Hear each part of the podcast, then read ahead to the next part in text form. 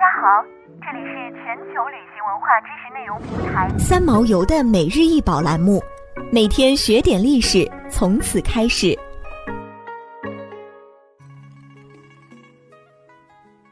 每天学点历史，从每日一宝开始。今天给大家介绍的是阿门帕约姆雕像的躯干，通高九十六点四厘米，宽三十二点三厘米，厚二十八点六厘米。重二百三十七点二二九千克，为公元前三世纪埃及雕塑。这尊雕塑刻画的是当时尼罗河三角洲地方贵族斯门德斯地区的将领阿蒙帕尤姆的身躯，为真人等身大小，其造型为典型的男性姿势，左腿大步向前，双臂放在身体两侧，现藏于克利夫兰艺术博物馆。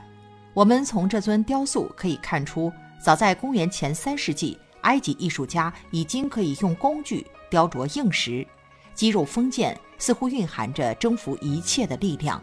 整个体态造型富有对称的匀衡美，有力的健美。雕刻的艺术语言极为简练，于概括中见刚柔变化，可谓古埃及审美理想的典范作品之一。早在公元前四千年左右，埃及的雕塑便兴盛起来。并且形成了人类雕塑史上的第一个全盛时期。古埃及雕塑有着准确的造型、风格化的语言和相当内在而神秘的精神风貌。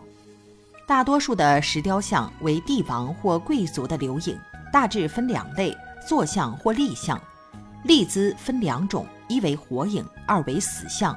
所谓活影，即被雕刻的人还活着时的人像，二手下垂，左脚略前伸。似队列中稍息状，也就是这阿门帕约姆雕像的躯干类似的造型。死像即被雕刻者去世后，后人追念他而雕刻的人像，双手胸前交叉，双腿并拢，用布裹着的形状，似木乃伊之形状。想要鉴赏国宝高清大图，欢迎下载三毛游 App，更多宝贝等着您。